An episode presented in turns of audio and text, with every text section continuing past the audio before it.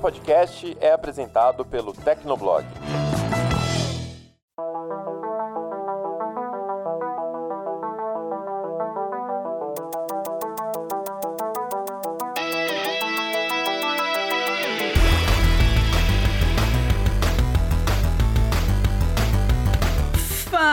Galera, tá começando mais um Hit Kill, o podcast de games do Tecnoblog. Eu sou a Vivi Werneck. Eu sou o Murilo Tignoli. E hoje nós temos o retorno do Ari, o Ariel Libório, que é o editor desse podcast que veio participar aqui com a gente. Tudo bom, Ari? E aí, galerinha do Hitkill, e aí, Vivi, e aí, Muri. Espero que eu não dê muito trabalho pro nosso editor. Ah, ah, tá, sou eu mesmo. Então hoje a gente pode gravar quatro horas que ele não tem como reclamar. Ele é muito palhacitos, né? Nossa Palhacitos senhora. demais, Hoje né? ele acordou inspirado. Pois é, gente, que alegria. Só por causa disso a gente vai gravar seis horas pra ele editar e botar tudo em uma hora só. Mas antes da gente começar esse programa, eu gostaria de agradecer a você, ouvinte, que tá curtindo, compartilhando, comentando o Hitkill, né? E se você tiver mais comentários, recadinhos do coração, críticas positivas, mande pra gente em hitkill@tecnoblog.net ou deixa o recadinho no post que vai ficar no Tecnoblog ou caça a gente nas redes sociais. Hoje a gente vai falar de quê? Hoje a gente vai falar de terror, de horror, de suspense. É, De, de jogos de terror e o cagaço que a gente tem jogando isso, né? Alguns têm, eu tenho, Murilo tem, o Ari ele se acha o bambambam bam, bam, que uh, não tenho medo. Mas a gente vai ver, né? Segura aí e vamos começar o programa. Tu,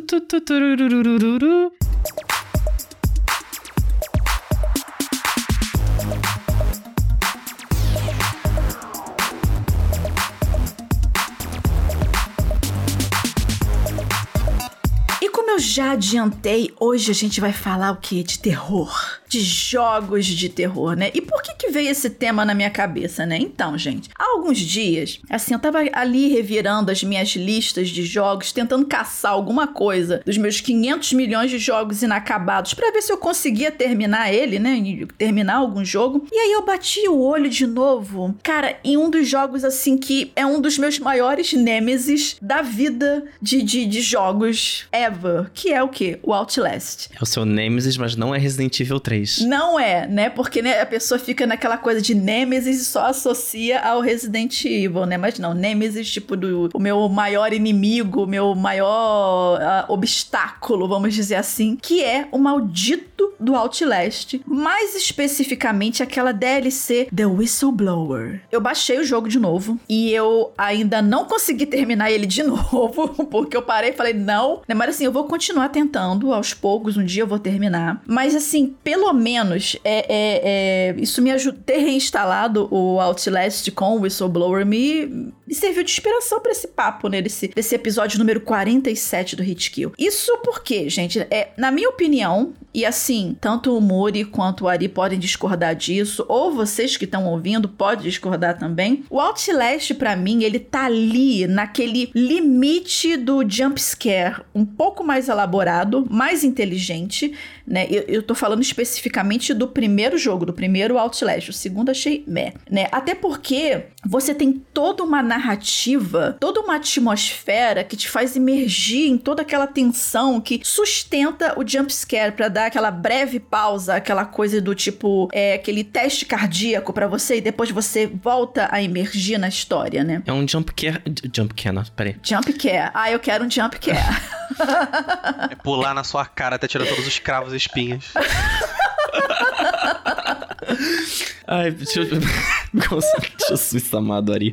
É um jumpscare com motivo, então. Não é um jumpscare barato, que você toma um susto e pronto, acabou e vai embora. Que é o jumpscare que eu odeio de toda a minha vida, né? Não, não é. Ele é um, ele é um jumpscare. Pô, ele tem uma narrativa, né? Ele tem uma, ele tem uma história. Que assim, a história pode ser maravilhosa ou não, depende do seu ponto de vista, né? Eu cheguei a terminar o primeiro Outlast, mas eu não vou falar de história aqui pra não dar spoiler pra ninguém, mesmo o jogo sendo antigo, né? Mas vai que alguém quer se aventurar nele agora. Mas Mas assim, é, é, não é aquele jumpscare do tipo. Eu vou falar sobre isso mais aprofundadamente em seguida, mas só para dar uma adiantada, é um terror e que ele consegue te envolver numa atmosfera, numa história, numa tensão. E o susto, ele é esperado. Porque você vai montando a tensão, a tensão, a tensão, a tensão. E de uma certa forma você tem que extravasar aquilo de alguma forma. Porque senão você cai na, na frustração. Porque você, o, o jogo ele vai montando um ambiente tão é, opressivo e você tem que tentar extravasar aquilo de alguma forma. E geralmente você extravasa na forma do susto. E aí é que o jump scare ele pode ser usado de uma forma inteligente, né? E não o tempo inteiro. Ah, virei, ah, um bichinho pulou na minha cara. É,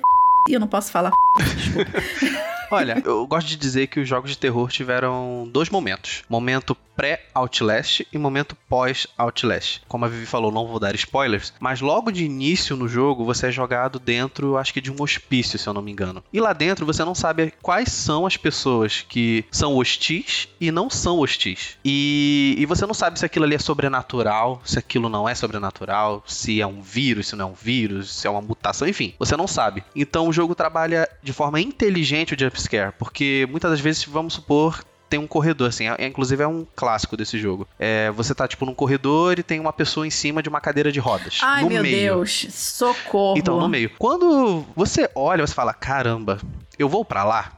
Só que o jogo te empurra para você falar que você tem que pegar um objeto. Só que é exatamente isso que ele é inteligente. Porque pode ser que você chegue lá e não aconteça nada. Só que você fica tão apreensivo, você já consegue imaginar trocentas coisas que vão acontecer que você fica com medo de chegar perto, né? E o jogo ele usa isso em todo o modo história, né? Ele utiliza isso de forma muito inteligente. O 2, ele é ruim porque ele perdeu isso, né? Eles focaram muito na narrativa, né? Tipo, quiseram fazer um jogo mais mais family friendly, digamos, né, assim para pessoas que não são muito acostumadas com jogos de terror, e eles focaram totalmente na narrativa. Então acabou que perdeu a atenção, essa coisa do Outlast, né? Mas eu vou falar mais detalhes sobre essa Outlastização dos jogos mais para frente. Um outro jogo, assim, que me deu a ideia para esse papo de terror, né? De você tem medo de jogos de terror, foi Dead Space, que acredito que vocês já, já saibam, né? Ele teve o seu remake anunciado. E, assim, ele, ele me fez relembrar uns sustos pavorosos que eu tive lá em 2011, né? Quando o jogo foi lançado, né? Originalmente. E o mais interessante, né? Que é pra gente aquecer aqui esse bate-papo, é que se você olhar para esses dois jogos, dá para notar que eles têm propostas de gameplays diferentes. É, o Outlast ele é mais survivor horror e o Dead Space ele é mais ação e trocação de tiro. Me mas assim, mesmo com as diferenças, né, os dois os, os dois games eles uh, sustentam um tipo de narrativa que na minha opinião tá cada vez mais difícil de se ver nos jogos de, desse gênero hoje em dia, que é o que o terror inteligente. É claro, é evidente que às vezes a pessoa só quer uh, sair por aí jogar qualquer jumpscare barato, bobo e aleatório de uh, vamos lá entrar numa casa assombrada e ser perseguido por uns capiroto da vida. Vai dar susto? Vai. Mas você vai colocar esse jogo num top 10 da sua vida? Muito provavelmente não. Inclusive, inclusive, já levantando assim a primeira polêmica, porque gostamos muito de polêmicas aqui, fazer um jogo do tipo jumpscare barato, cara, não tem muito mistério, né? É sempre tudo meio escuro, com labirinto, áreas assim, regiões no meio do mato ou corredores e alguma uma penada perdida na vida, né, com assuntos inacabados para resolver, piscando na sua cara do nada com um grito, um berro, enquanto você tá lá fuçando as coisas, buscando chavinha, abrindo armário, abrindo gaveta. Eu não sou programadora, eu não sou game designer, nada disso, mas você vê que é uma fórmula, é uma, uma forminha simples do, do jogo do jumpscare. Você só muda o tema, muda só a skin e tipo a, pra, e o que, que você tem que fuçar dessa vez. Mas você sabe que em algum momento você vai virar uma skin e vai pular uma, uma velha descabelada na sua frente, um palhaço esquisito, o Elon Musk, qualquer coisa para te dar um susto do nada. O Elon Musk. Elon Musk. Esse eu teria medo, sinceramente, mais medo do que um, uma criatura fantasmagórica. Vai pular na sua cara. Eu vou comprar você! Ah!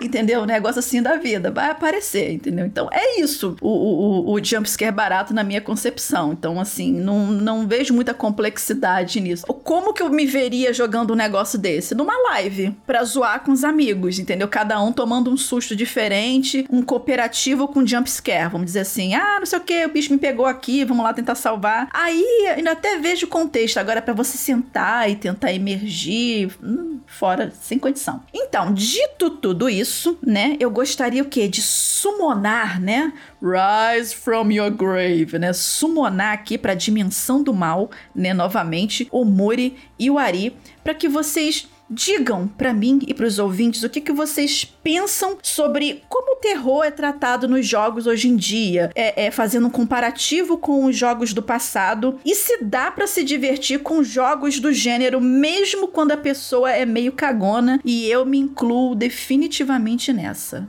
Bom, acho que eu gostaria de falar logo de início, né, para ser sincero, a Vivi falou no começo do episódio que ela é cagona, eu também sou cagona. Eu adorei, eu sou cagona também, eu né? Sou, Vamos lá, é, é não, gênero eu, fluido. Eu sou, eu sou uma cagona, assim. Eu não, não tenho problema com, com, com gêneros, porque essa é a verdade. É, eu sou muito fraco com jogo de terror, gente. Isso daí eu nunca deixei, nunca escondi de ninguém, né? Não, nunca joguei muitos jogos de terror na minha vida. Nunca também consumi muitos conteúdos de terror, seja filmes, séries, podcasts.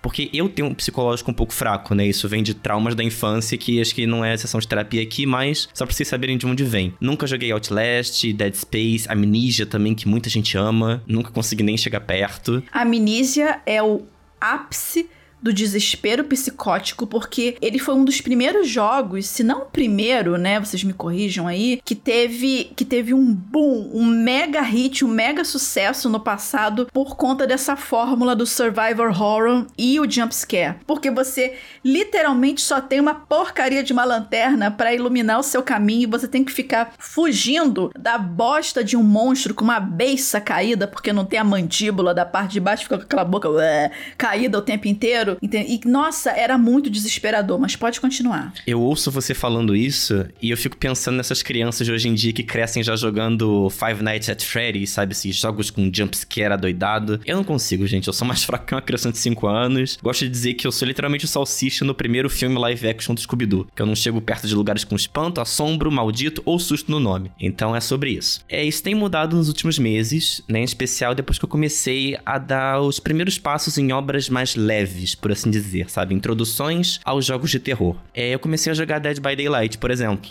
Ele não é um jogo de terror psicológico, que nem muitos dos exemplos que a gente já deu aqui até agora. Só que ele tá sendo um ótimo, uma ótima introdução ao gênero e introdução aos sustos. Onde você vai dando aquela massageada no coração antes de assistir uma coisa mais séria. É basicamente isso. É, só quando o killer começa a te dar uma chase lá maluco e você fica desesperado que você não consegue pular direito pela janela, Ô, você não consegue jogar as, as tábuas em cima do bicho, você fica naquele desespero e pra piorar fica o Ari. Corre, garota, corre, garota. Não, eu não quero jogar isso nunca mais na minha vida. O Ari é muito tóxico jogando DBD. Eu joguei com o Ari é mesmo. Ele é muito tóxico. É porque ele é pro, ele é pior. Ele, ele é pro player, Vivi. Ele é pior não, do que os killers. Ele te chama, ele te chama. Gente, deixa eu fazer um, um exposed aqui. O Ari, ele te chama para jogar Dead by Daylight pra poder, tipo, usar você de alívio cômico na vida dele, entendeu? É uma coisa meio sádica. Porque ele tá vendo a gente ali sofrendo, rodando. Socorro, socorro. Ele fica, corre, garota, pula. Ai, você fez errado, morreu. Agora eu vou ter que te salvar. É assim, gente ele é muito tóxico. Não, gente, eu não sou tóxico, não. É porque o Dead by Daylight, ele, esse jogo em específico, é aquele tipo de jogo que você joga mil horas e você começou a aprender as coisas básicas do jogo agora sabe? É um jogo que você tem que ser amaciado, tipo, mas você tem que apanhar muito para tu aprender o jogo. Então, tipo, não é em 10, 15 horas que tu aprende a lupar um killer, né? Porque o jogo pode parecer que não, mas é um jogo muito complexo. Muito, muito, muito complexo. Então você tem que se dedicar muito a Dead by Daylight para você realmente jogar bem. Eu falo, tipo, eu mesmo, eu, eu tenho 1.200 horas no jogo e eu me considero pro player. Na me considero pra play. Eu tenho 1.200 horas de jogo, tenho todos os personagens. Ah, não, não, não. Mas isso daí, mas isso daí é pro player de cartão de crédito. Que aí passa o cartão de crédito e tem todos os personagens. O, o Dead by Daylight, por, esse, por ele ter esse, essa característica mais competitiva, né? Ele me atraiu mais do que os jogos de narrativa, assim, single player, que eu gosto muito de jogo online. E há uns meses, inclusive, eu publiquei um relato lá no Tecnoblog dizendo como o Dead by Daylight me fez começar a perder o medo dos jogos de terror. Eu sei que para muita gente o, o, Dead by Daylight não é um jogo de terror real, ou que ele é muito fraquinho, né? Aliás, recebi muitos comentários desse tipo no meu texto, falando: ah, mas isso daí é, é jogo de sobrevivência, jogo multiplayer, não dá susto, mas para mim dá susto, gente. Respeitar a opinião do coleguinha. É... Dá susto sim, você tá ali é, consertando o seu, seu roteador lá da vida. gerador. gerador. Gerador, isso aí, entendeu? Consertando. Fazendo a manutenção na internet aqui rapidinho. Fazendo a manutenção do Wi-Fi, pra ver se você consegue mandar um SOS alguém te resgatar daquele buraco que você tá, entendeu? E tá ali concentrado para não perder o, o Quick Time Event e de repente do nada aparece a porcaria de um bicho nas suas costas ou o Ari reclamando de você. Isso é muito assustador. Não, não mas gente. o Dead by Daylight ele dá susto dependendo do killer. Ghost a maioria face, dos killers, amigo, Ghost exato, face. Exato. A maioria dos killers no Dead by Daylight, eles têm raio de terror, né? Que quando eles chegam a uma distância de 32 metros ou 24 metros, né, dependendo do killer, começa a tocar uma música no fundo, teu coração começa a bater. Aí você sabe que o killer tá chegando, então você tá se preparando por um possível susto, por uma possível chase. Só que tem um killer, que foi o que o Murilo falou, que tem um Ghostface. Não só o Ghostface, como o Michael Myers também, ele não tem raio de... Ah, e a Samara agora. Ela também é uma killer que não tem raio de terror. Então, ou seja, ela pode chegar nas tuas costas e te dar um hit do nada, assim. Tipo, ele pode dar... Tipo, o Ghostface pode chegar e te dar uma facada e tá no chão. Então, isso dá susto. Até hoje eu tomo susto no Ghostface. Teve um dia que eu tava num mapa que é um milharal. Cara, o mapa é de dia. Tava fazendo lá meu roteador, como a Vivi fala. e do nada, assim, eu, eu, girando a câmera, porque eu sempre fico girando a câmera, né, no começo do jogo para ver se há algum killer sem raio de terror. E eu naturalmente lá consertando. Quando eu vejo, eu tô exposto. Porque quando no jogo, quando você tá exposto, você cai em um hit só. E do nada uma cara branca, assim, me olhando pelo, pelo milho. Gente, naquele momento ali eu larguei o mouse e o teclado e eu comecei a chorar de rir. Porque eu, eu não sabia como reagir naquele momento. Eu ia começar a chorar de desespero. Uma cara branca te olhando pelo milho. que poético. Aí, só vocês imaginarem aí. Nossa, foi desesperador, assim. E várias vezes isso acontece. É justamente com o Ghostface. Nossa, ele é horrível acho que também que ajuda, né, no caso do DBD a perder esse medo de jogos de terror é isso, é a mistura do assustador com cômico, porque você fica, você toma susto, mas depois você começa a rir da situação e, e dá aquela mistura de sentimentos e tal, tanto que com Ghostface em si, por causa disso, esses momentos eh, cômicos e tragicômicos, né, eu fui perdendo o medo e eu até assisti filmes da franquia Pânico depois, né, pra quem não sabe, o Ghostface é o assassino lá com a máscara do Pânico, com aquela bocona, e, e isso, isso me deu curiosidade para assistir os filmes. Aí depois eu também fiquei com curiosidade para jogar Resident Evil, porque tem o Nemesis também do Resident Evil no Dead by Daylight. Então, é uma forma de introdução que eu achei muito bacana no meu caso, tá, tem funcionado. E talvez no futuro aí vocês me vejam tomando susto com Outlast, talvez, não sei. Vamos ver. Ah, já queremos, com certeza. Vamos fazer uma live com, com o Muri jogando Outlast. Socorro. Então, a Vivi e o Murilo acham que eu tenho assim, um coração de ferro, um coração duro, que eu não tenho. Coração gelado. é, um coração Antes gelado. eu sofria, agora sou fria.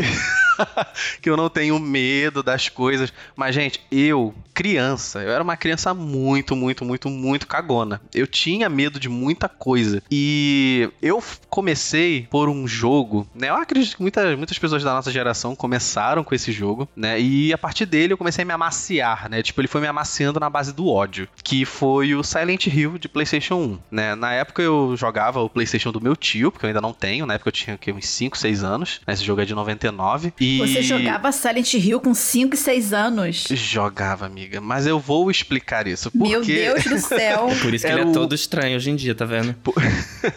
Era o único game original que ele tinha, sabe? O jogo veio tipo num bundle, sabe? Quando ele veio naquelas capinhas de papel, aí o jogo original vinha dentro. Geralmente era CD de demo, né? Mas não, nesse console que ele comprou veio o Silent Hill, né? O primeiro Silent Hill original. Aí, tipo, né? A gente é uma criança, né? A gente quer jogar alguma coisa e os únicos jogos que ele tinha era Silent Hill e eu coloquei para rodar. Só que, assim, foi uma das experiências mais amedrontadoras da minha vida.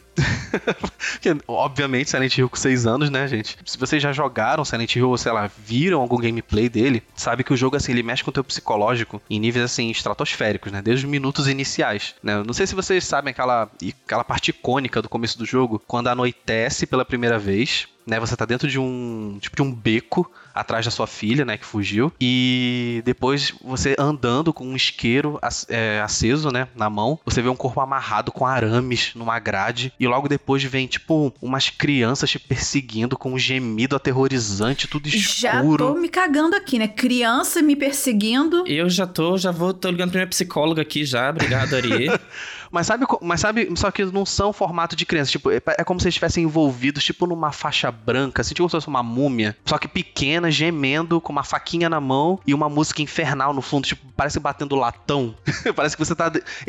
Literalmente parece que é um, um trip to hell, né? uma viagem pro inferno. E eu lembro que depois que eu joguei isso, tipo, foi, é logo no começo do jogo, tipo, os cinco primeiros minutos. Eu fiquei sem dormir por dias. Assim, eu, eu fiquei aterrorizado, pensando que aquelas crianças iam surgir do nada debaixo da minha cama e pegar meu pé. Que era exatamente isso que elas faziam com o protagonista, né? Elas, ah, elas, abraç... elas abraçavam a perna do personagem e começavam a dar facada, assim, tipo, é aterrorizante. Isso, em vez de jogar Mario, Sonic, né, alguma coisa assim, não, vou jogar Silent Hill, vambora. Obviamente, tipo, era, eram uns pixels, né, né eram uns, uns, uns, personagens quadradão, tipo, mas a atmosfera que ele cria, a trilha sonora do Akira Yamaoka, né, que até hoje, né, ele é considerado um dos melhores, o rei do terror, né, de músicas, né. Nossa, eu lembro até hoje a sensação de que eu tive jogando Silent Hill. Só que é aquilo, né? A gente é criança, a gente adora fazer merda. E a minha, meu fazer merda era continuar jogando Silent Hill. Mesmo amedrontado. Aí, eu jogando, fui tentando me acostumar com a experiência, né? Porque o jogo, ele tem uma narrativa incrível. É, eu queria saber mais né, daquela cidade, o porquê da Cheryl, que é a filha do protagonista, ter sumido, por que a cidade se transforma ao anoitecer, né? Por que existem esses, esses, essas pessoas, né, esses bichos, sei lá, indo atrás de você? É alguma coisa sobrenatural? Enfim, eu queria saber mais. E só que cada vez que eu avançava no jogo, cara, a trilha sonora vai ficando cada vez mais pesada, o clima do jogo vai te levando cada vez mais próximo do inferno, sabe? Tipo, e você vai se cagando todinho, sabe? E, enfim, mesmo os, os, gráficos estarem defasados, né, agora em 2022, jogar o primeiro Silent Hill, tipo, hoje em dia eu considero uma experiência amedrontadora, mesmo com os gráficos zoados, sabe? Por conta de toda a atmosfera que ele cria, né? E assim, você como um fã de Silent Hill, como é que você tá vendo esses boatos, rumores aí de um remake, de um novo Silent, de um Silent Silent Hill, ou um próximo Silent Hill 4. É 4, né? Parou no 3, né? Não, o 4 teve. É o 4 ah, The Room. Entendeu? Então, como é que você vê aí nessa possibilidade de um próximo Silent Hill? Vai continuar sendo lenda urbana ou dessa vez você bota fé? Olha, Silent Hill não tá bem das pernas há, um, há muito tempo, né? Porque vocês sabem que a Konami. Eu não preciso falar sobre a Konami, né? Todo mundo já sabe é, como é essa empresa. É, então não, é. vamos pular essa parte. Então, assim, o último jogo do Silent Hill foi em, do, em 2012, que foi Silent Hill Down O jogo não foi muito bem recebido, né? Porque ele tinha uns elementos ali mais de ação, enfim, você não sentia essa, esse clima de terror, né? Ele era bem mais fraquinho na narrativa. E depois de 2012, a Konami só começou a fazer jogos de pachinko, né? Que são aquelas máquinas caça-níqueis do Japão, com tema de Silent Hill. E lançou uns, uns spin-offs aí duvidosos pro PS Vita. Enfim, só que teria, né? Eu não sei se vocês lembram do PT, não o partido, obviamente, mas o a demo. Sim, eu lembro bem. Nossa senhora, no, quase morri com essa merda. Não, não, é do Kojima isso? Do Kojima e o do Guilherme Del Toro, e aí tinha o cara lá do, do The Walking Dead, Norman Riddles. É, o Norman era, Riddles, exatamente. Que aparecia assim no finalzinho, né? Isso. Assim. Isso. É, o PT, ele era um teaser do Silent Hills, né? Que seria tipo o reboot da série, né? A nova, nova entrada aí pra Silent Hill. Só que eu não sei o que aconteceu, né? Teve aquela briga lá naquela época, né? Da Konami com o Hideo Kojima, né? Até a produção do Metal Gear Solid, né? 5, né? Se eu não me engano, foi meio conturbada. Aí, enfim, eles acabaram que perderam essa parceria, né? E o Silent Hills foi pra gaveta e ficou só essa demo maravilhosa, que é PT, que é muito, muito, muito boa. Eu acho que desse projeto acabou surgindo o Death Stranding, né? Porque, enfim, foi, foi logo depois, né? Que eles, acho que eles começaram processo de desenvolvimento. Inclusive, né, com o Norman Reedus também como protagonista. E o Guilherme Del Toro também no elenco. Então deve, ah, deve ter ele sido tá no mesmo. elenco, é verdade. Sim. Nossa, também tem o. Mads Mikkelsen também. Ai, gente, esse jogo tem... Ai, é muito bom. A Vivi odeia, mas eu amo Death Stranding, gente. Ai. Enfim, mas não é de Death Stranding que estamos falando aqui. Silent Hill. Eu fico muito animado, porque assim, né? Quando você é fã de alguma coisa que essa coisa está sendo, tipo, renegada pela empresa que cuida dela, é, você fica animado com qualquer coisa. Né? Tipo, ah, anunciam um jogo spin-off. Você tá animado, né? E obviamente eu estou animado porque Silent Hill é uma das franquias mais importantes da minha vida. Eu amo, amo Silent Hill, joguei todos. é, e né, eu aprendi a gostar de jogos de terror por conta disso, e jogos de terror bons, né? Porque Silent Hill ele pega muito pela narrativa, pelo terror psicológico, né? Ele não te dá jump scares, ele te amedronta por você estar naquela cidade, por você estar naquela situação. E eu espero muito que com o remake, né, reboot, sei lá, que vai chegar agora, eles consigam tirar, né, isso do baú, né? Trazer essa, essa coisa do terror psicológico que, vamos ser muito sinceros, né? Que hoje em dia eu acho que não tem nenhum jogo, assim, que consiga colocar isso, né? Colocar esse gênero de terror psicológico, né? Eu não sei se vocês se lembram de algum, assim, ou pra mim é só jumpscare que existe ultimamente. E nessa, nessa pegada que o Ari falou, tem o The Medium também, que ele foi um jogo bem desafiador no, no, no ponto de vista de desenvolvimento mesmo, né? Que a, a- os próprios desenvolvedores comentaram sobre isso, por conta que são, são dois jogos que rodam simultaneamente no mesmo espaço-tempo, porque você pode alternar entre cenários ali real time, né, enquanto você tá fazendo investigação é, sobrenatural e investigação no mundo real. Então tem, ve- tem vezes também que você consegue a, a- a tela fica dividida, né, sem ser um jogo para duas pessoas, tá? A tela fica dividida e você vê os dois ambientes simultâneos assim. Ele é interessante por esse aspecto técnico, né? Dá uns jump scarezinhos assim, mas você nota que ele tem um cuidado em te entregar uma história minimamente decente. Não digo que é sensacional, mas minimamente decente. E ele, quem quiser se aventurar no The Medium depois, ele tá no, no, no Xbox Game Pass. E uma curiosidade, né? Esse jogo ele foi tão inspirado em Silent Hill que eles chamaram o compositor da trilha sonora, né, dos primeiros Silent Hills, que é o Akira Yamaoka, né? Então eles queriam realmente trazer essa, essa coisa do Silent Hill, do terror psicológico. Eu joguei The Medium, mas eu achei que ainda, ainda não é, sabe? Quando você vê o jogo,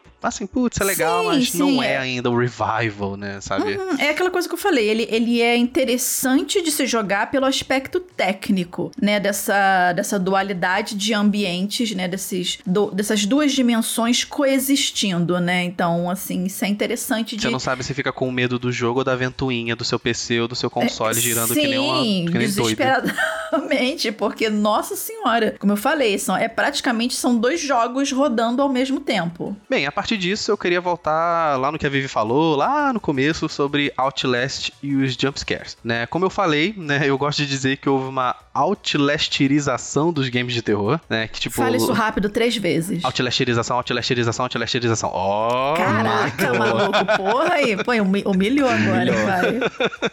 Então, tipo, lá na época, né, o Outlast foi lançado em 2013. Eu lembro bem, assim, não, eu não tenho uma pesquisa do IBGE na minha mão pra dizer que isso é verdade, mas tô relatando o que eu vi, o que eu vivi na época, né? Tava tendo o boom de criação de conteúdo, principalmente de jumpscares no YouTube. Não sei se vocês lembram, né? Era tipo, vocês lembram do Slender? Como é que foi um estouro esse jogo? Nossa, Ai, aquilo entre os sim, youtubers nossa, brasileiros, nossa, fez um sucesso. Anda, anda, anda, cutuca, cutuca, cutuca, parece um cara comprido com terno, acabou o jogo. Exatamente. Então, tipo, eu vivi essa época do Slender, inclusive eu baixei, joguei, me traumatizei algumas vezes, né? Porque, né, enfim. Mas o, o Outlast, né, ele se beneficiou demais, né, desse boom de criação de conteúdo. Os vídeos eram sempre, ah, caguei nas calças. O maior, o maior susto da minha vida. Pane no sistema, Outlast me desconfigurou. E várias coisas assim. E de lá pra cá, parece que as desenvolvedoras pegaram só essa característica do terror, né, do Outlast, porque ela viralizava, né? Ela transformava no core do game pra ver se irritava com criadores de conteúdo. E eu posso trazer exemplos aqui, né, de alguns jogos, e inclusive a gente pode até comentar um pouquinho sobre eles, né, que é o Layers of Fear, que eu acho ele incrível, só que ele, o core dele é jump scares. Alien Isolation Stay Close, que é um jogo, é um jogo multiplayer online, e Blair Witch. Eu queria comentar, assim, especificamente, assim, o primeiro Layers of Fear, ele é maneiro, tem jumpscare o tempo inteiro, mas o, o, a questão dele brincar com os ambientes dentro da própria mansão onde o jogo se passa, eu, é, eu achei bastante interessante. Não é um jogo assim, uh, sensacional, mas assim, ele conseguiu reinventar o próprio ambiente dele, conseguiu se. É, é, é, porque assim, você poderia muito bem se passar por mais um jogo de jumpscare barato, de só cutucar a gaveta e leva um sustinho. Mas não, ele cria vários ambientes diferentes dentro da alucinação, né, que tá acontecendo durante o jogo, dentro da própria casa. Então, isso parece que são vários ambientes, mas na verdade são várias camadas, layers, né, da sua mente, né, várias camadas do seu próprio medo. E aí você vai entender isso jogando, né, o porquê de tudo isso. Novamente, não vamos dar spoilers aqui, mesmo que o jogo seja antigo, que é para você, caso você queira, né, caso você seja uma pessoa sádica e não tenha muito amor próprio, né, vá lá e experimenta, experimenta o jogo. E agora sobre o Alien Isolation, nossa, esse jogo é muito miserável, mas muito miserável num nível de tensão. Eu não consegui terminar ele hoje eh, ainda, porque eu falei, chega, eu não tenho, eu não tenho condições cardíacas para isso, porque assim, ele começa, ele começa até relativamente bem parado, que você tá ali só vendo os logs da, do que aconteceu lá dentro da nave, que você tá investigando. E depois é só o alien enfiando Maluco. naquele lugar do começo ao fim do jogo. Você não tem um minuto de paz. Não tem. Esse jogo podia se chamar Alien, não tem um minuto de paz. Exatamente, no peace. Porque, gente, é um inferno você com aquele radinho miserável, entendeu? Tentando ver onde é que tá aquela porcaria daquele bicho que é 500 vezes mais forte que você, 500 vezes mais ágil e mais flexível. Porque eles, ele parece de uns dutos de ventilação, uns negócio louco. Assim. Gente, sério, é, é, olha, Alien Isolation não é de Deus. Mas eu vou te falar, o Alien Isolation, eu joguei eu tentei muitas vezes jogar Alien Isolation, porque obviamente eu gosto muito dessa, desse gênero de terror. Só que o jogo, ele é muito punitivo. Ele não é só difícil, ele é sim, punitivo. Sim, porque. Existe, existe a diferença do jogo ser difícil, você, ah, ficar preso numa parte, ter que tentar passar uma outra estratégia. Mas o jogo, ele é, ele, ele é punitivo e fica chato. Porque os save points do jogo são muito distantes um do outro. E o jogo não salva automaticamente. Então, se você salvou o teu jogo ali num certo ponto, o próximo save vai ser daqui a 50 minutos de gameplay. E com o Alien no teu rabo o tempo todo, você vai morrer diversas vezes. E, e o jogo, às vezes, você tá avançou. Chegou num ponto a 40 minutos do teu save point. Ali você morreu, você vai voltar a 40 minutos de gameplay. É terrível. É Quem terrível. é que tem tempo para voltar 40 minutos de gameplay, jogar 40 minutos no ralo de jogo? Não, não, é, isso não entrou na minha cabeça. Eu acho que quem joga muito Monster Hunter, porque se você perder a, a caçada aos 40 minutos, você perdeu tudo. Acho que os loucos dos Souls Likes também, também gostam, porque você tá lá jogando é, 50 minutos é. e morre e perde tudo. Exatamente. A gente pode dizer que Alien Isolation é o Souls Like do ah, terror? Não, Ari, não. Não, não começa, não começa com esse negócio de Souls Like. Do... Não, por favor. Não, não, vamos trazer essa polêmica pra cá, não. pelo amor de Deus. proibido no hit kill. Ah, não, gente. Ah, eu sou Souls Like disso. Ah, não, para com isso, pelo amor de Deus. É Mas tipo assim. Zelda. Ah, Aquela não. piada. É o Breath sou... of the Wild dos jogos de terror. Parabéns, Ari. Você acabou de invocar cinco fanbases raivosas. Inclusive aqui a host e, a co e o co-host do Negado. Mas assim, Alien Isolation, se vocês quiserem se aventurar, também tá por aí. Se eu não me engano, tá no, no Game Pass também. Ou já foi dado de graça em algum momento Nossa, na, na Alien Isolation Game já Store. foi dado de graça para todo mundo, assim. A Exatamente. SEGA distribuiu para todo mundo. Agora, assim, voltando lá no Outlast, é aquilo, né? Para finalizar. O Outlast era muito mais do que isso, né? A Vivi já falou isso, né? Questão narrativa, né? Que o jumpscare não era gratuito, ele tinha uma razão para estar ali. E aquilo, quando qualquer game sacrifica outros elementos para colocar isso como ponto central, sabe? O jumpscare como ponto central, é, para mim é um tiro no pé. Porque o jumpscare você se acostuma. Se o jogo ele é só isso, chega uma hora que você já sabe o que tá vindo, você já sabe o que esperar. Aí você fala, ah, tá, é, é isso? Ah, aí toda a graça do game vai embora. Isso aconteceu comigo com Layers of Fear, né? O jogo, assim, ele inicia muito bem, né? Você é, vivendo aqueles devaneios na cabeça do protagonista, né? Só que chega um momento, assim, lá no capítulo 4, 5, que você fala, ah, tá, é jumpscare. Ah, tá escuro, tá vindo um susto. Tá, aquela, aquela pintura ali tá se mexendo, ah, vai sair um bicho dali, ah, ó, um som alto. Então você acaba perdendo a imersão, né? Por isso que eu, eu não gosto quando o jogo ele tem um foco só nisso, né?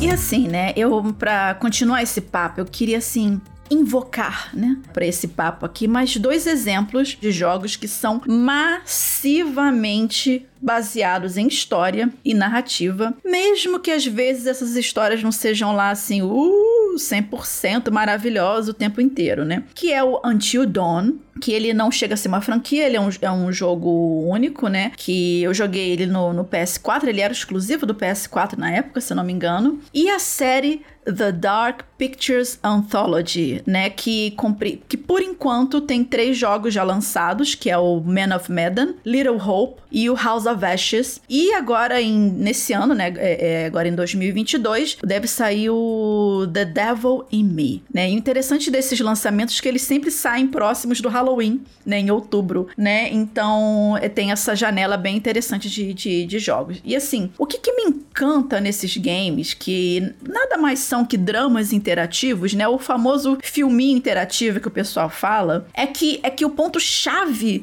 da tensão e do desespero não é assim necessariamente sustentado pelo jump scare, apesar de ter, mas sim pela, pela, pela sensação de urgência que o game cria uh, quando você tem que fazer algumas escolhas com o contador de tempo, que você não pode se mexer porque senão um bicho te, te detecta, um inimigo, uma assombração, sei lá o que que tá te perseguindo. Ou em às vezes que você tá num, num momento de corrida, de, de fuga, e aparecem uns botões na tela do nada que você tem que apertar para você conseguir fazer um pulo bem sucedido, ou para você dar um golpe ou esquivar de um golpe de uma forma bem sucedida, porque senão você morre. Ou você tem uma probabilidade muito alta de morrer. E, e é essa ideia constante, assim, que você tem a vida dos personagens nas suas mãos, que, que qualquer decisão errada pode matar, pode matar um, dois, três ou todo mundo, que você que você cria toda essa imersão do terror e do desespero, né? Gente, eu achei Until Dawn maravilhoso. Eu amo Until Dawn. Eu não joguei o The Dark Pictures Anthology, porque eu fiquei um pouquinho traumatizado em gastar dinheiro com jogos de terror que não são de terror.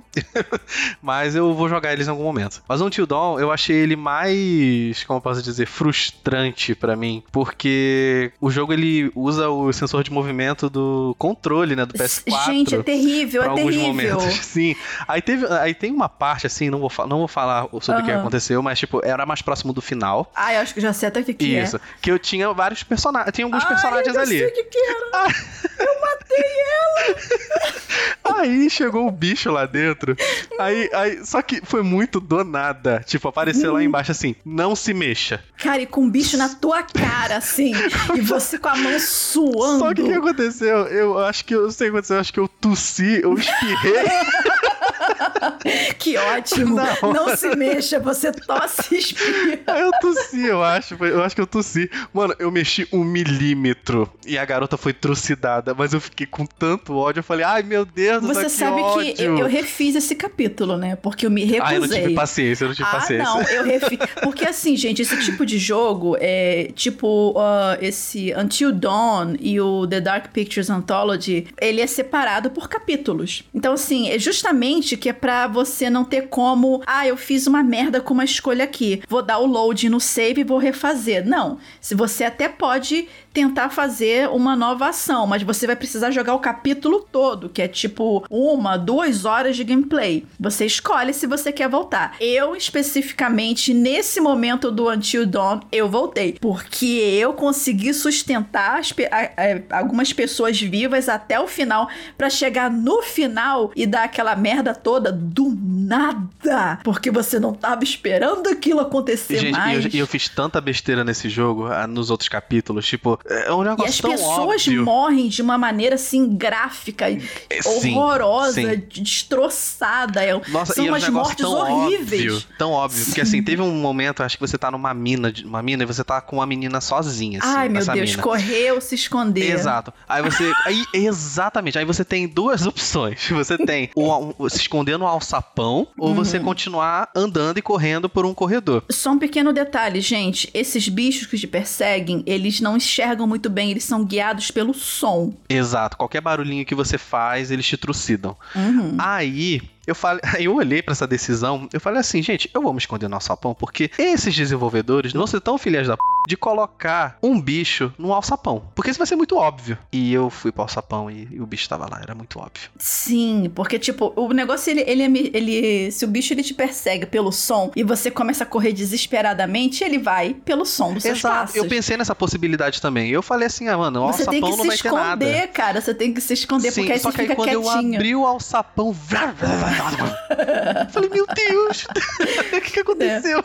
Exatamente. Mas aí, assim, como eu tava falando, o que, que me- justamente me encanta nesse tipo de, de, de jogo é essa ideia de que qualquer movimento em falso, qualquer decisão errada, você pode detonar com a sua história toda. E aí, de repente, um personagem que você mata no início do jogo, você não tem o, desenvol... o, o, o desenrolar da, da, da, da, da história dele de como personagem até o fim. E às vezes o desenrolar dele de, como personagem podia ajudar os outros personagens que ainda estavam vivos. E você só vai perceber isso no final. Então, assim, é muito tenso, né? E esses jogos, pra quem quiser se aventurar nesses dramas interativos, eles são, assim, uns games de curta duração, tá? Eles geralmente têm, dependendo do seu desenvolvimento, de 5 a 6 horas, né? Até porque ele não tem tanto é, o que explorar. Ele tem muito aquela coisa de câmera guiada. Então, assim, eles são jogos lineares. Apesar de você ter algumas surpresinhas que você pode desbloquear, fuçando um pouquinho aqui ou ali. Mas não é mundo aberto, porque como, como eu comentei, ele é tipo um filminho interativo. Então você segue um roteirinho ali o tempo, é, é, quase que o tempo todo. Mas assim, ele é um game que é, são, são tipos de jogos que eu recomendo muito pra quem gosta de filmes de terror, né? E se interessa por jogos, mas às vezes não tem tanta afinidade em jogos com temática de terror de trocação de tiro o tempo inteiro e prefere justamente uma experiência interativa com consequências de acordo com as suas escolhas, mas uma coisa um pouco mais guiada. Então, assim, é, se eu não me engano, o Man of Medan, ele, ele tá. Ele ficou de graça em algum momento. Não sei se na Game Pass, não sei. Mas assim, de todos os jogos que já saíram até agora do The Dark Pictures Anthology, o que eu mais gostei, assim, dos, os que eu mais gostei por ordem de, de, de importância pra mim foi o Little Hope, House of Ashes e o Man of Medan. Então, assim, minha opinião. Então, vocês podem dar uma olhada aí. E o Until Dawn, ele é muito legal pra quem curte aquele tipo de thriller ah, ah, de filme de terror adolescente. Ah, vamos pra uma casinha remota. Joguem no Till Dawn, gente. o É muito pode divertido. dar errado, tudo. É muito divertido. Inclusive, eu recomendo pro Murilo jogar Until Dawn. Porque é um jogo É muito, boa. muito, muito legal. Não, eu tô interessado ouvindo vocês falando. Tem um, vocês falaram de jogos que constroem muito mais narrativa do que trocação de tiro. Tem um jogo que eu queria um dia jogar, né, que é um Inscription. Não sei se ele pode ser considerado jogo de terror, mas eu creio que seja. É da Devolver Digital, que apesar de ter alguns elementos de roguelike que eu odeio, odeio roguelike, é, eu ainda acho... Eu amo Nossa, eu roguelike. odeio, odeio, odeio, odeio.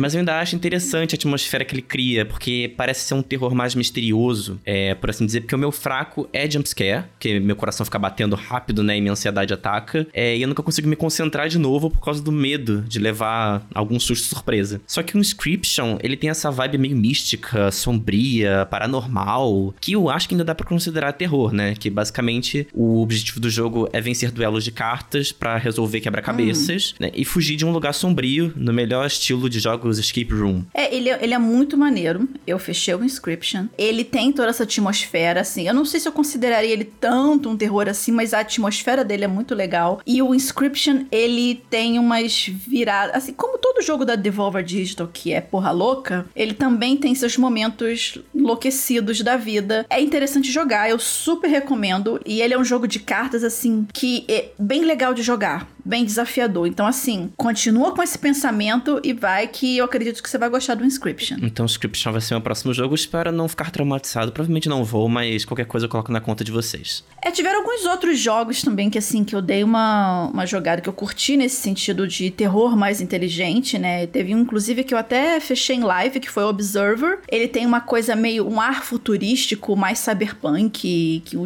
um- um detetive, que ele é o protagonista, ele precisa usar uns equipamentos eletrônicos eletrônicos para investigar as últimas memórias traumáticas de pessoas mortas, né? Um negócio assim, uh, uma coisa meio Alice no País das Maravilhas visitando o inferno de Dante, entendeu? Então, assim, vale também dar uma olhada nesse Observer. Eu lembrei agora, só para não esquecer para comentar com vocês. Ele teve de graça em algum momento na, na Epic Game Store, um negócio assim. Mas tem a versão dele, é, o remake dele também, que eu achei desnecessário porque os gráficos que eles já apresentam, assim, na versão base já tá super, super ok. Mas tem Observer, joga também. E assim, eu só queria deixar claro, né, que apesar de eu odiar jumpscare, porque eu odeio levar susto.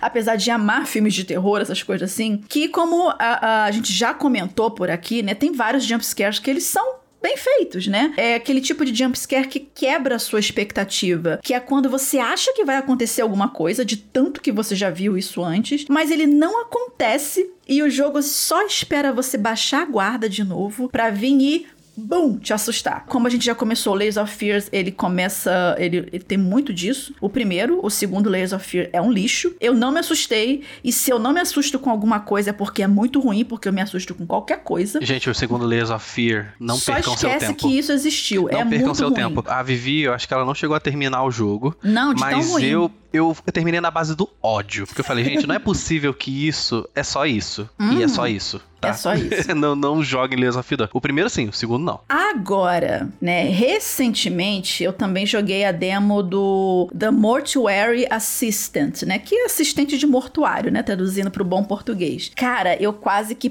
pari a minha alma pela boca, assim. Pelo menos na demo, isso foi uma demo, né? Você intercala o gameplay em três cômodos, né? Que, e, uma, e uma pequena área externa limitada, que é basicamente a casa de funerária onde a mulher vai lá trabalhar e a merda toda acontece ali, né? E como o próprio nome do jogo já diz, você é essa agente que. Essa. é, Não se digo nem que uma agente funerária, é uma. tá lá fazendo um bico, né? Cutucando os defuntos, e você precisa embalsamar e guardar, né? Uns corpos lá na geladeira, né? Tem umzinho lá e depois tem uma, uma, uma, uma, uma velhinha lá que tá lá na, na mesinha para você fazer o embalsamento. Cara, alguns jumpscares dessa demo, eles são colocados assim, isso que é a parte inteligente do jumpscare, eles são colocados fora do seu foco principal de atenção. Então, enquanto você tá ali cutucando ali, vendo se tem marcas no corpo da pessoa para poder anotar, o jumpscare ele já está pronto e preparado fora, na sua visão periférica. Então, quando você, por exemplo, sai daquele, daquele modo de interação com o defunto para poder olhar em volta de, de novo, é quando ele vai chaplau na tua cara, né? E, e uma outra coisa que eu achei muito interessante desse The Mor- Mortuary Assistant, se eu não me engano, ele tá na Steam para você baixar essa demo, é a aleatoriedade, aleatoriedade, consegui falar, né? Dos eventos, mesmo sendo uma demo. Então, toda vez que você rejoga a demo, os jump scares ele acontecem em momentos diferentes. Então, você nunca consegue prever. Ah, não, agora eu sei que quando eu cutucar aqui vai aparecer um negócio ali. E aí não aparece, e você, ué, o que, que aconteceu? E aí do nada aparece um outro momento. Até os nomes da, da- da- do- dos personagens mudam, né? Conforme você joga novamente. E isso eu achei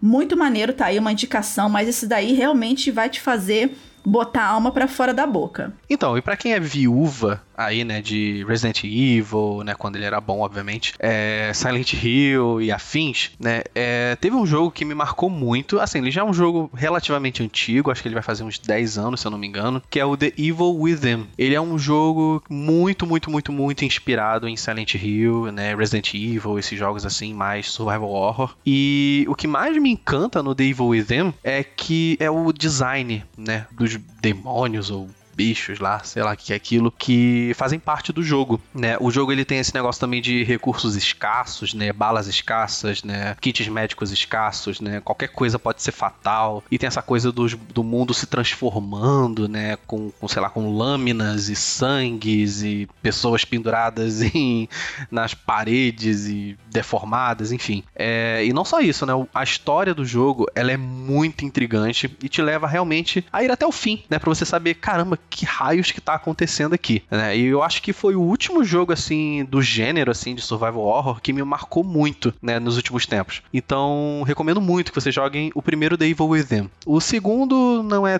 tão bom, mas o primeiro, assim, ele é creme de la creme. Eu acho que vocês vão amar Devil Within. E eu gostaria só de deixar aqui para vocês uma sugestão de terrorzinho suave, assim, para quem não quer levar tanto susto, mas tem um pouquinho, que ele é muito divertido de jogar, que é a série Little Nightmares, que tem o 1 e o 2 e algumas DLCs, que ela é bem focada em puzzles e plataforma também, vale dar uma olhada. Olha, eu com certeza vou pegar muitas sugestões desse episódio, porque é o que eu preciso, um terror mais leve, um terror mais tranquilo. E além das sugestões de vocês, também tô aceitando sugestões da nossa audiência, claro, nossa querida audiência do Hit Kill. Então se você que tá ouvindo a gente tiver alguma sugestão de jogo de terror mais leve, ou jogo de terror pesado também, fala assim, ah, joga isso aí que você vai se assustar e pronto. É, manda nos comentários, no Twitter, por e-mail, onde for mais fácil para vocês, porque aqui eu tô afim de experimentar coisas novas e acredito que o Ari e Vivi também.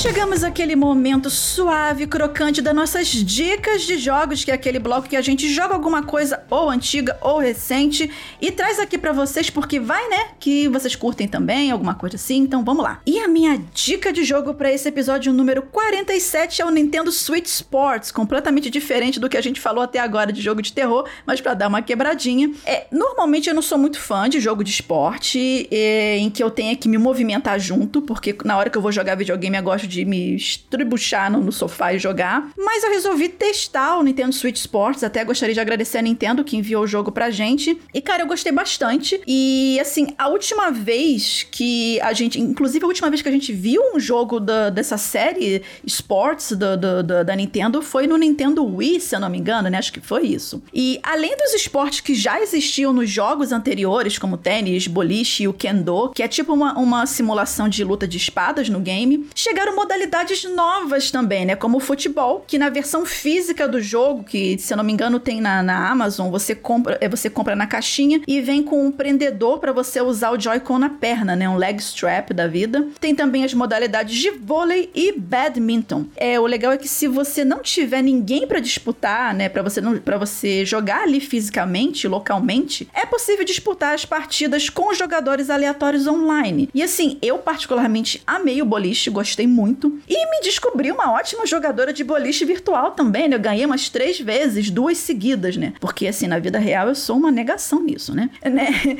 Eu já joguei bastante e, e eu fiquei, assim, bem impressionada positivamente que a Nintendo resolveu tirar os servidores do armário, né? Finalmente, né? Porque é, você consegue jogar sem problema de pareamento de partidas, mesmo que demore um pouquinho. Não tive estresse sendo desconectada do nada no meio das partidas. Então, as coisas estão fluindo bem, né? Por, pelo menos por enquanto. Outra coisa que eu notei também, assim, bem ok, nada sensacional, mas ok, é, foi a resposta dos, Joy, do, dos Joy-Con, que também tava legal, né? Podia ser melhor, podia, mas assim, não é nada que vai estragar a experiência, né? E o jogo ele também tem um sistema de progressão do seu personagem, né? Que você pode criar ele do zero ou importar o seu próprio Mi, né? Aquele personagemzinho que você cria no Nintendo Switch. E aí, conforme você participa das atividades e vai ganhando pontos, você vai desbloqueando vários itens de customização, tanto para você quanto para os seus equipamentos. E assim, eu achei isso bem legal porque cria uma coisa assim: ah, não, eu quero continuar jogando. Mesmo que você não vença as partidas, você é premiado por participar mesmo assim, né? E é isso, assim, o Nintendo Switch Sports ele suporta até quatro jogadores em modo local e online vai depender da, da modalidade que você escolher mesmo e do tipo de disputa. Ah, e muito importante, o game traz legendas em português. Então fica aí a minha dica de jogo para este hit kill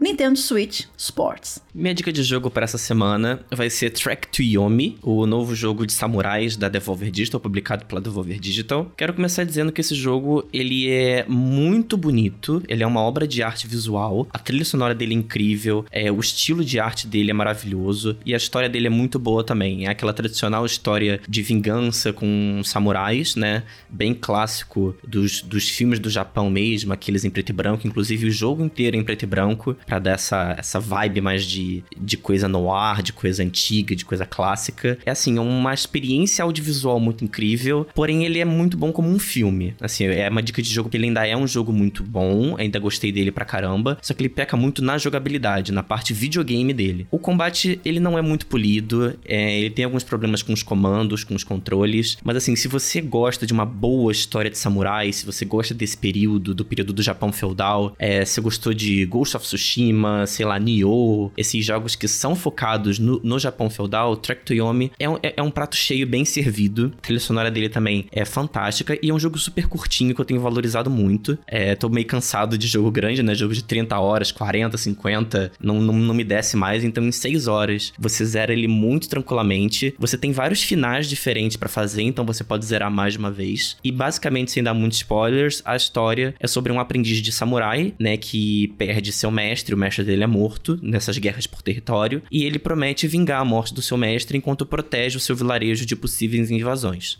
Então aí vocês já devem é, presumir que vai ter muita guerra, vai ter muita violência, vai ter muito sangue, e realmente isso é muito bem servido. Track to Yomi, ele tá num, num preço super bacana, dá pra encontrar ele por volta de 30 reais, 40 reais e tal, no PC e nos consoles. É, recomendo muito, ele tá no Game Pass também, para quem quiser, quem tiver o Game Pass aí assinado, vale muito a pena. Só que joguem com essa mente aberta, de que o jogo ele é uma excelente obra audiovisual, é um excelente filme, uma excelente narrativa, mas como jogo ele peca um pouquinho. Então deem, deem um, um desconto para ele, ainda vale muito a pena, mesmo assim. E a minha dica de jogo para esse episódio é Chrono Cross The Radical Dreamers Edition. Vamos lá, Chrono Cross foi o jogo que eu cresci jogando, não né? Não só me traumatizei quando criança, eu também joguei outros joguinhos e Chrono Cross era um deles, né? Eu nunca fui muito fã de jogos de RPG, tipo Dragon Quest, né? Final Fantasy do Super Nintendo. E Chrono Cross foi tipo uma das minhas primeiras experiências reais, assim, que eu consegui mergulhar, né, no mundo RPG, assim. E assim, eu joguei Chrono Trigger, né? Depois de jogar Chrono Cross, né? Eu sei que isso foi um erro, mas enfim, na época não podia comprar, né? O Chrono Trigger. Só que muita gente não gosta do Chrono Cross porque acho que ele não faz jus ao Chrono Trigger, né? Ou ele estraga a história do Chrono Trigger, porque Chrono Trigger é um clássico. Só que eu não acho. O Chrono Cross ele possui uma história que vem após os eventos de Chrono Trigger, né? Muitos e muitos muitos anos depois, e é onde a narrativa ela dá consequências, ela entrega consequências para tudo aquilo que você fez em Chrono Trigger. Então é um jogo, é uma continuação, mas ao mesmo tempo não é. Ele tá só ali no mesmo universo. E como qualquer jogo, bom jogo de RPG, né? A narrativa é o foco principal, né? Você, não dando muito spoilers, você é um garoto que acorda, vai encontrar com a sua namorada na praia e nesse momento vem tipo um tsunami e você é jogado para um mundo paralelo onde você está morto, você foi morto há 10 anos, né? E a partir disso, você é um fantasma nesse universo e você tem que descobrir o porquê de você ser esse fantasma, o porquê, que, por que que está acontecendo, né? E o jogo, assim, possui uma narrativa incrível, né, sobre viagem no tempo, eles trabalham muito bem isso. O sistema de batalha, ele é um sistema muito mais simplificado, né? É um, aquele sistema de, de espera, né, onde você ataca e o, depois o inimigo ataca. Tem elementos para você utilizar que são tipo especiais e você vai vai evoluindo o personagem. Uma grande crítica, né, da galera desse jogo é que o jogo possui muito, muitos personagens jogáveis, isso eu concordo. O jogo tem mais de 50 personagens jogáveis e alguns deles você encontra no meio da rua e fala: "Ah, vou me juntar ao seu grupo porque não tem nada para fazer", sabe?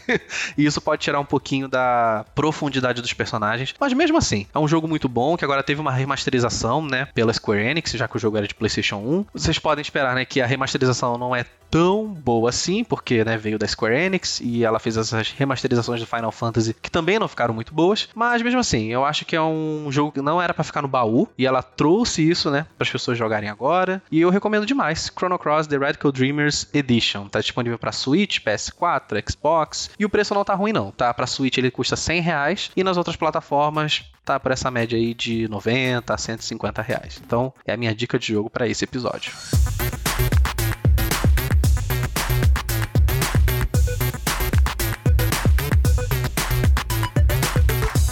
Isso, galera, chegamos ao final de mais um Hit Kill, Hit Kill número 47 sobre jogos de terror. Você tem medo de jogos de terror? Conta pra gente nos comentários, nas redes sociais e também pelo e-mail hitkill@tecnoblog.net. Mas antes da gente finalizar esse programa, vamos dar os créditos, porque assim como vocês já sabem, dá trabalho de fazer esse Hit Kill. Quem produziu esse programa foi a minha pessoa, Vivi Moa, com a ajuda do Ari e do Muri. O episódio foi editado pela essa criatura que tá aqui mesmo para participando com a gente o Ariel Libório e o Vitor Pádua fez a arte de capa. E antes da gente ir embora, eu gostaria de deixar aqui as nossas redes sociais para você seguir a gente e continuar falando de joguinhos conosco. A minha pessoa você encontra por arroba Vivi Werneck. Eu, Murilo, você encontra por arroba Muritunholi. E eu você encontra nas redes sociais por eu ou Ari. E é isso, galera. Até o próximo. O meu, o nosso Hitkill.